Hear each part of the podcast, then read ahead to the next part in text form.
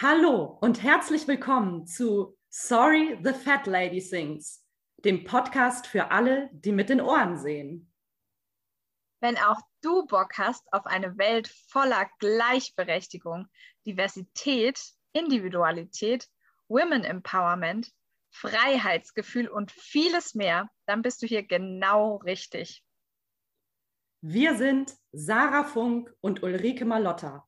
Schön, dass du heute dabei bist.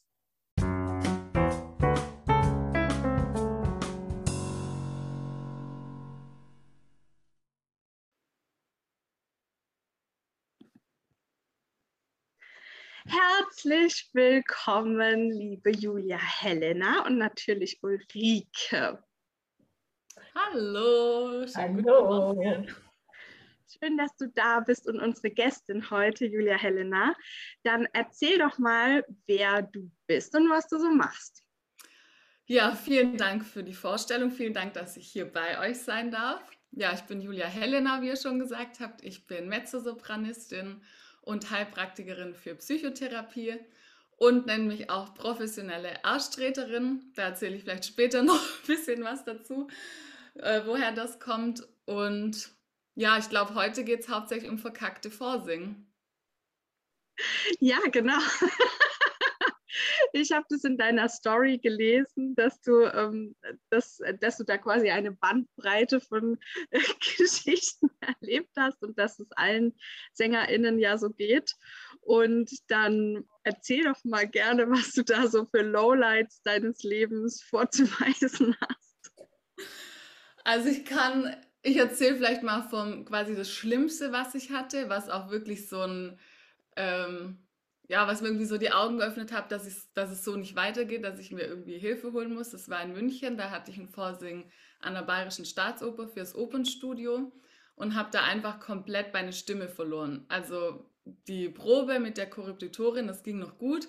Und dann war ich in einem Raum, ich fing an und es war wirklich, äh, es kam nichts mehr. Ich war wie heiser und habe mich dann entschuldigt, habe gesagt, ja, es tut mir leid, ich bin erkältet und ich wollte trotzdem singen, was gar nicht gestimmt hat, aber es war mir so peinlich. Und dann haben die mir noch gute Besserung gewünscht und so. Ich bin da gegangen, bin ins Hotelzimmer und die Stimme war wieder ganz normal da. Und es war auch für mich so ein Zeichen, okay, da stimmt irgendwas nicht. Also nicht stimmlich, sondern einfach das äußere Setting. Das war so das Schlimmste wirklich, das Allerallerschlimmste. Und dem gefolgt sind aber noch weitere schlimme, die nicht mehr ganz so schlimm waren, aber ich habe mich eigentlich nie wohlgefühlt. Also auch als Kind schon. Ich habe früh immer bei Jugend musiziert mitgemacht und es war immer ein Kampf. Also es war einfach ganz, ganz schlimm. Ich musste vorher so Baldrian-Tabletten nehmen, dass ich überhaupt irgendwie auf die Bühne konnte. Ich habe mich nie wohlgefühlt und ja, also eigentlich singen waren, also ich hatte nie diese Aufregung bei Konzerten oder bei Vorstellungen, sondern immer nur in dieser Vorsingsituation. Und das war auch der Grund, warum oft, wenn ich dann zu einem Therapeut zum Beispiel gegangen bin, die das nicht so richtig nachvollziehen konnten, weil die gesagt haben, naja, aber wenn sie auf der Bühne stehen oder Konzerte singen, dann funktioniert ja alles, dann ist es ja quasi nicht so schlimm. Also die haben einfach nicht verstanden, dass man ja aber auch vorsingen gehen muss. Und in der Situation ging es halt überhaupt nicht. Und also es waren insgesamt, also ich habe sicher 30 Vorsingen, also so richtig verkackt. Wow. 30 out of äh, 100 oder?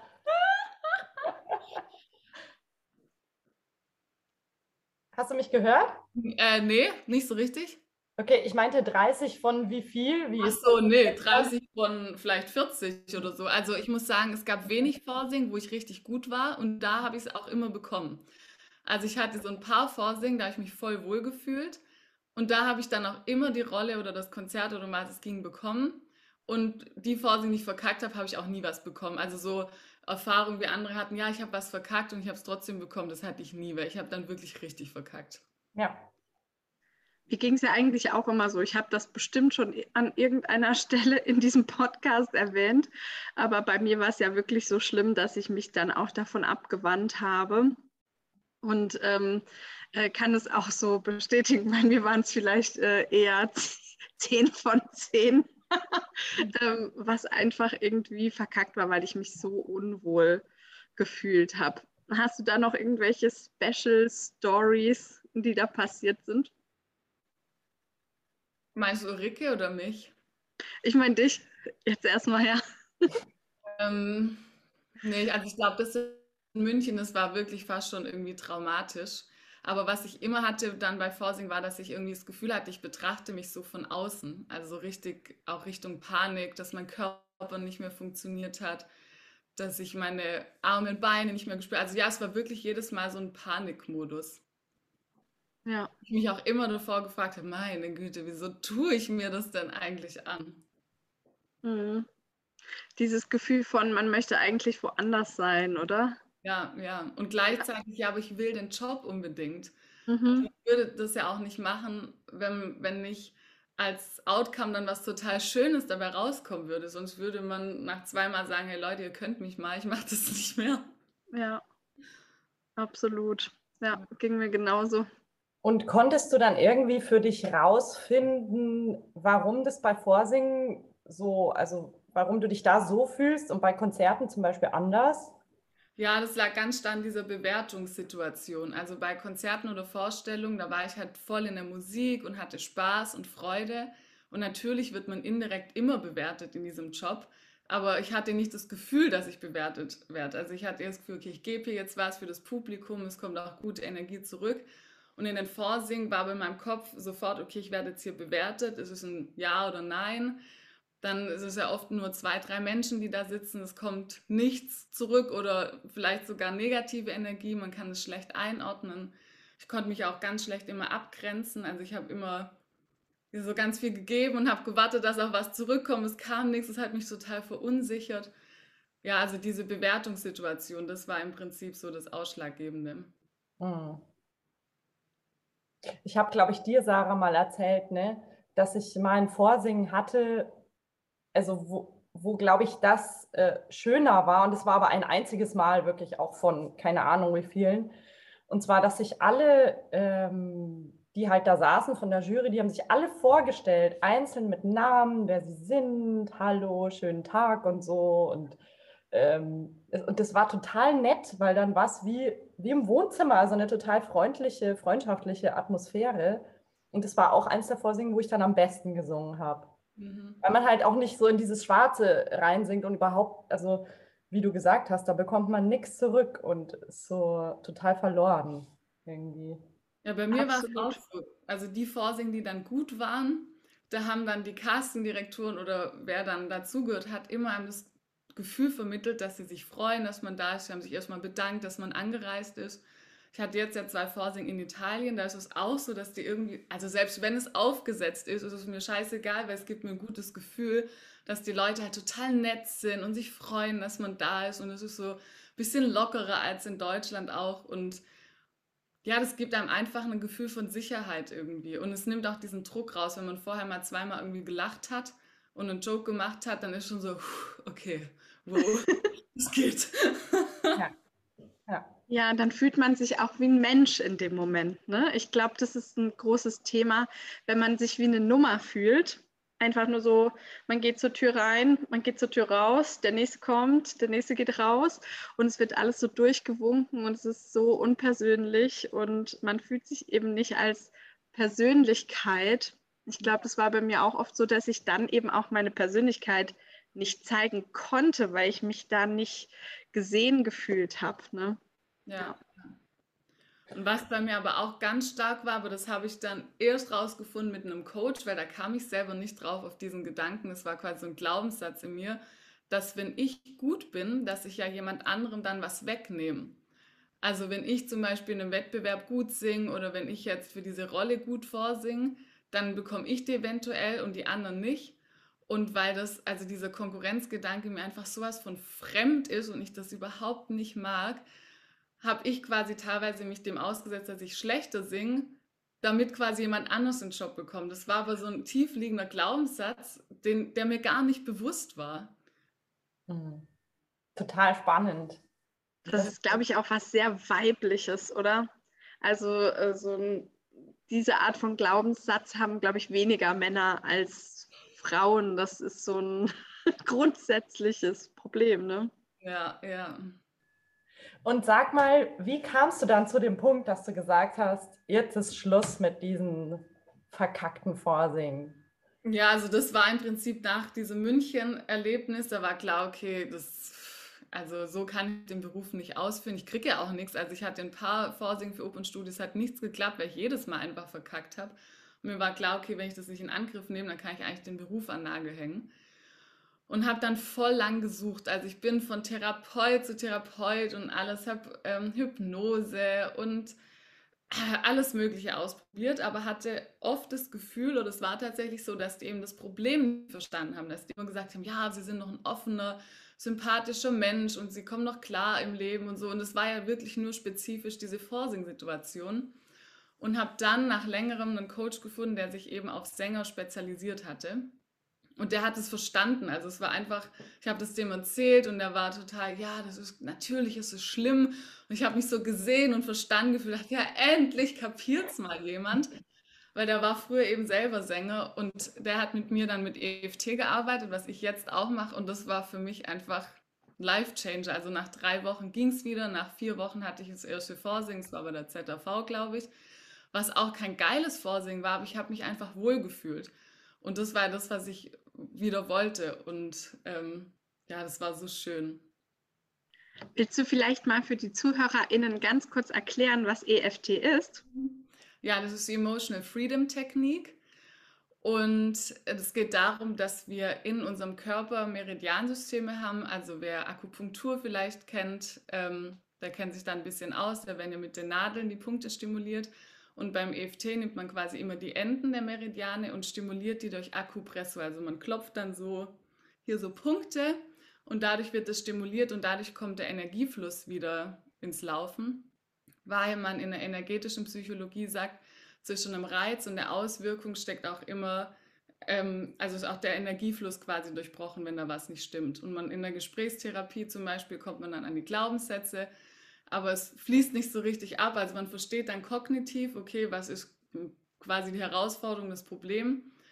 Aber wie gehe ich dann weiter? Also mir ist es dann bewusst, ja, aber und dann? Und durch EFT kommt der Energiefluss wieder zustande, der ganze Stress und der ganze Druck kann quasi abfließen. Und dadurch komme ich auch an mein System, also an mein Nervensystem ran. So ganz grob jetzt mal erklärt. Also ja. man, man, bekommt es dann irgendwie auch in den Körper sozusagen. Genau, genau. Beziehungsweise diese Traumata, die sich vielleicht auch festgesetzt haben, die lösen sich dadurch wieder. Mhm. Und das hat dir ähm, sozusagen da weitergeholfen, würdest du sagen? Genau, genau. Also ich habe das mit ihm im Einzelcoaching gemacht, aber dann auch für mich selber alleine angewendet. Und das war im Prinzip, das war dann auch relativ schnell im Prinzip erledigt. Und das hat mich eben so fasziniert, dass ich jetzt nicht irgendwie ein halbes Jahr in Therapie muss oder so, um mir da alles anzugucken, sondern dass es so ein so relativ, oder was heißt relativ, es ging wirklich schnell. Ja. Ja, ich kann das bestätigen. Ich habe ja auch so ein EFT-Coaching gemacht und bei mir war das Thema eins der großen Themen, dass ich mich nicht getraut habe, ein zweites Kind äh, zu machen. das ist ja erstmal der erste Schritt. Ne? Ähm, ähm, und es war echt heftig. Und ich habe dieses Coaching gemacht und äh, dann war irgendwann ein Tag, wo ich echt so gefühlt habe, ja, jetzt bin ich bereit. Also das ist echt verrückt, das EFT. Kannst du ähm, da irgendwie so ein Beispiel sagen oder ein Beispielsatz oder was man da macht beim, beim Klopfen? Ja, man beginnt immer am Handkantenpunkt hier mit dem Einstimmungssatz. Also wenn ich zum Beispiel ganz, ganz schlimm nervös bin, wenn ich auf die Bühne gehe, es geht immer darum, das erstmal anzunehmen. Weil oft wollen wir das wegdrücken, wir werden nervös und oh mein Gott, das darf nicht sein, ich drücke es weg. Und alles, was wir wegdrücken, kommt quasi viel, viel stärker noch zu uns oder kommt viel, viel stärker noch raus. Und man nimmt es dann an, indem man sagt, obwohl ich so nervös bin, liebend akzeptiere ich mich so, wie ich bin. Mhm. Und wenn ich das jetzt für mich alleine anwende, dann gehe ich die Klopfpunkte durch und sage zum Beispiel, ich bin so nervös oder ich beschreibe die Symptome, mein Herz klopft so schnell, mein Mund wird trocken, ich bekomme schweißige Hände. Also es ist ganz unterschiedlich, was halt so die körperlichen Symptome zum Beispiel sind. So kann ich dann alleine damit arbeiten. Und in den Sitzungen, die ich jetzt zum Beispiel anleite, machen wir aber ganz viel auch über Glaubenssatzarbeit. Also wir gucken dann, okay, woher kommt denn dieses Gefühl, was für Glaubenssätze stecken dahinter? Das ist ganz oft, ich bin nicht gut genug, Ähm, ich werde jetzt ausgelacht, manchmal sind es auch ganz verrückte Sachen. Da sitzt zum Beispiel jemand im Publikum, der hat einen blauen Pulli an und es verunsichert uns total. Wir wissen gar nicht warum. Aber in der Kindheit ist uns irgendwann mal was passiert. Wir wurden vielleicht von einem Jungen gehänselt und der hat auch einen blauen Pulli an. Und sofort spielt unser Nervensystem verrückt und wir können es aber gar nicht in, so in dem Moment nicht zusammenbringen. Und indem man solche Sachen aufdeckt zum Beispiel und dann eben durch EFT löst, ist es dann auch kein Problem mehr. Also wenn man das einmal aus dem System dann quasi raus hat, dann ist es auch weg. Das ist auch total faszinierend. Und ich habe in deinen Stories gesehen, dass du auch übst und währenddessen ja. EFT klopfst. Ne? Das fand ich super spannend. Ja, weil viele Arien, also gerade die Vorsing-Arien sind ja meistens mehr oder weniger die gleichen. Also ich kenne wenig Leute, die zu jedem Vorsingen eine andere Arie mitnehmen. Und dadurch sind die ja zwangsläufig irgendwie auch stressbelastet, weil jeder hatte mal ein Vorsingen, das nicht so gut lief. Und es setzt sich dann im Körper auch in der Arie fest. Und indem wir quasi während wir singen die Punkte klopfen, löst sich auch da der Stress. Und wir können beim nächsten Vorsingen wieder quasi auf Null anfangen. Dieser ganze Stress, der sich vielleicht vorher festgesetzt hat, ist dann weg. Also ich gehe auch voll kreativ damit um. Ich probiere selber viel Dinge aus und gucke einfach, okay, was hilft mir, was könnte meinen Klienten zum Beispiel helfen. Das wäre ja vielleicht auch was, was ähm, die ZuhörerInnen einfach mal ausprobieren könnten, wenn sie sich einmal die Punkte angucken. Kann man ja auch auf deinem Instagram-Kanal mal schauen, vielleicht, ähm, wo die Punkte sind, ne, wenn man jetzt gerade nur die Audio-Variante anhört. Und das wäre ja vielleicht schon was, was man einfach so zu Hause mal ausprobieren kann, wie man sich damit fühlt, wenn man während des Singens, während des Übens zu Hause mal so die Punkte durchklopft. Voll, total. Und was ich auch immer empfehlen kann, ist, sich voll in die Emotionen zu begeben. Also damit solche Sätze erst gar nicht in unserem Kopf die ganze Zeit rumspuken, wirklich sich zum Beispiel ein Gefühl rauszunehmen, also gar nicht zu viele, sondern okay, welches, mit, also welches Gefühl möchte ich jetzt in diese Arie transportieren und sich volle Kanone wirklich so richtig in dieses Gefühl reinzubegeben, weil dann hat unser Verstand eigentlich keine Chance daran zu kommen. Und wenn er doch immer mal wieder so rein will, dann quasi die Punkte klopfen, damit es abfließen kann, dieser ganze Stress und das alles, was damit zusammenhängt. Cool, schön. Das heißt, wenn ich jetzt hier zuhöre und ich will das nächste Vorsingen nicht mehr verkacken, dann melde ich mich bei dir. Genau. und wir äh, klopfen zusammen EFT. Ist das wir richtig? klopfen die Kacke weg, richtig. schön, schön. Ich finde es total schön, dass du darüber sprichst, weil ähm, das hört man ja immer wieder einfach bei Sängern. Ich, ich hasse Vorsingen, ich kann nicht vorsingen. Äh, das ist ja wie, das ist schon von vornherein vorbestimmt. Ne? Und dass wir mal, glaube ich, auch akzeptieren, dass das nicht so sein muss, sondern es darf auch wirklich schön sein. Ja. Und wir müssen nicht so leiden. Ja, und gleichzeitig aber auch in die Akzeptanz zu gehen, zu sagen, okay, es ist scheiße. Ja, genau. Es erzeugt auch manchmal Stress, wenn man das Gefühl hat, oh Gott, alle anderen sind die super Vorsänger, nur ich verkacke und einfach sagen, okay, das ist voll die Ausnahmesituation. Das hat nichts mit mir als Sängerin zu tun, weil was ich nachher auf der Bühne mache oder im Konzert ist eine ganz andere Nummer. Und ich akzeptiere jetzt einfach, dass das jetzt nicht so mein Geisteserlebnis vielleicht wird, vielleicht doch. Ähm, allein das nimmt schon voll viel Druck raus. Ja. Und sie es dann irgendwie so schön wie möglich machen. Also auch schon davor visualisieren, okay, was mache ich danach? Kaufe ich mir ein Eis? setze ich mich in ein schönes Café, treffe ich mich noch mit einer Freundin, also sich auch diesen Vorsingtag irgendwie so schön wie möglich machen. Mhm. Das ist ein guter Tipp. Ja. Hm.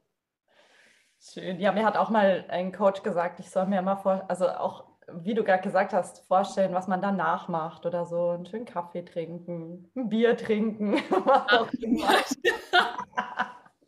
Und was auch, das auch sein. Was auch voll hilft, ist Humor.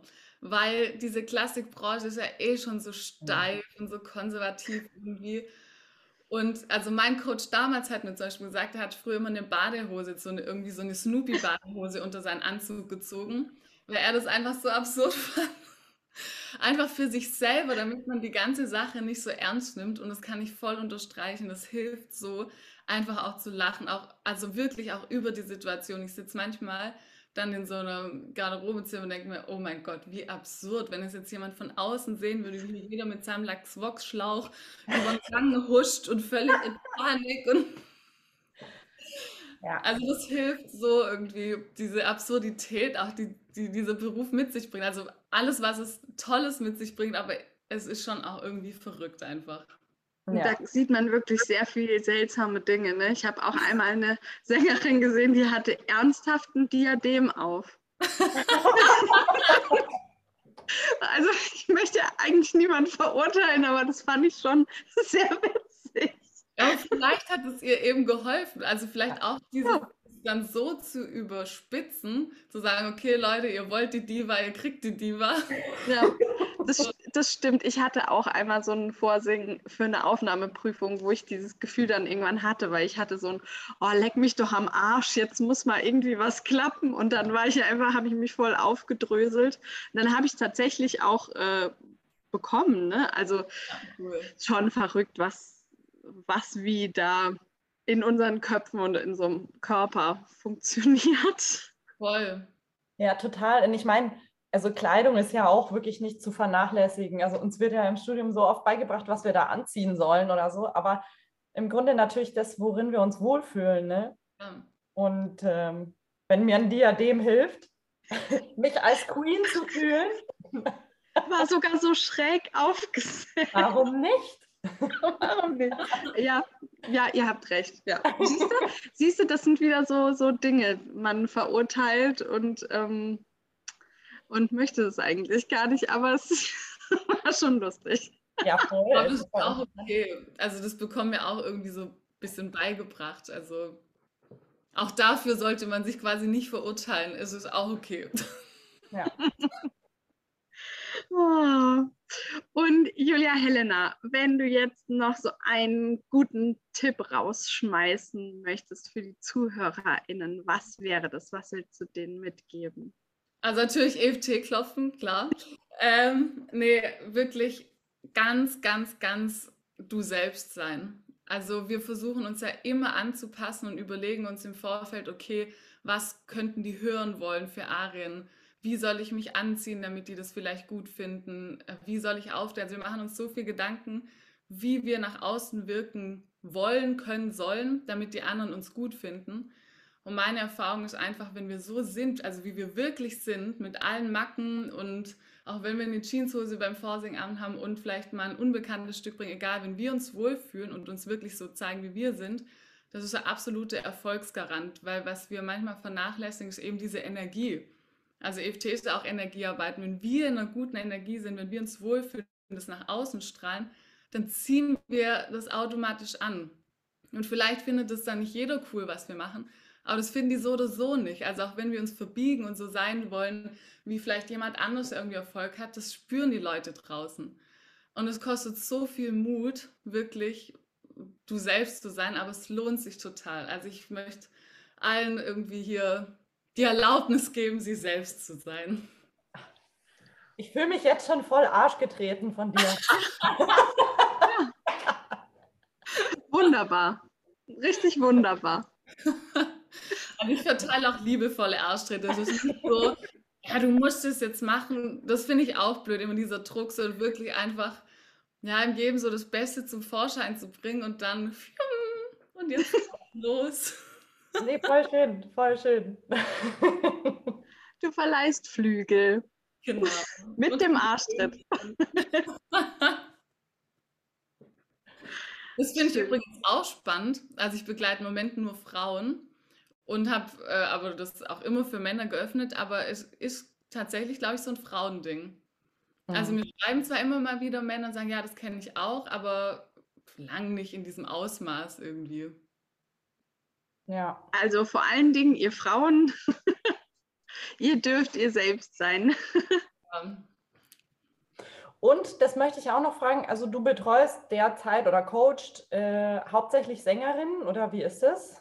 Genau, also im Moment ausschließlich Sängerinnen, genau, weil ich mich da einfach halt zu 100 Prozent irgendwie reinversetzen kann. Und das ist bei EFT auch wichtig, dass man die Wortwahl kennt, dass man weiß ähm, einfach auch, was es für Herausforderungen mit sich bringt, dieses Leben. Es ist ja nicht nur das Vorsingen, es ist so viel drumherum. Also auch wenn man dann, ich sag mal, in der Erfolgsleiter eine weiter höher geht, manche Leute müssen gar nicht mehr vorsingen gehen, die haben andere Herausforderungen, aber dieses Sängerleben ist immer herausfordernd und ähm, ja, ich war ja lang mit einem erfolgreichen Sänger auch verheiratet und habe das da einfach total mitbekommen. Das hat mich auch beruhigt zu sehen, okay, egal auf welcher Ebene man ist, irgendeine Herausforderung gibt es immer. Es ist wie so eine Spirale, es dreht sich zwar immer hoch, aber ich komme immer wieder an einen Punkt, wo ich irgendwie gucken muss, okay, wie gehe ich damit um? Das macht den Beruf ja auch so spannend, aber halt eben auch herausfordernd. Ja. Super schön. Sollen wir das so stehen lassen? Das ja. oh, vielen Dank, dass ihr mich eingeladen habt. So schön, euch auch zu sehen. Wir danken dir. So schön, dass du da warst, wirklich nochmal und über dieses wichtige Thema äh, sprichst und dass man mit dir da auch arbeiten kann. Das ist super, super wichtig. Vielen, vielen Dank, dass du da warst. Ja, danke ja, vielen Dank. Podcast. Also ich finde es toll, dass ihr das macht, diese Aufdeckarbeit. Und es war sowas von überfällig. Also vielen Dank euch. Danke ja, dir, gerne. Julia Helena. Gut, dann bis zum nächsten Mal. Ja. Tschüss. Tschüss. Ciao.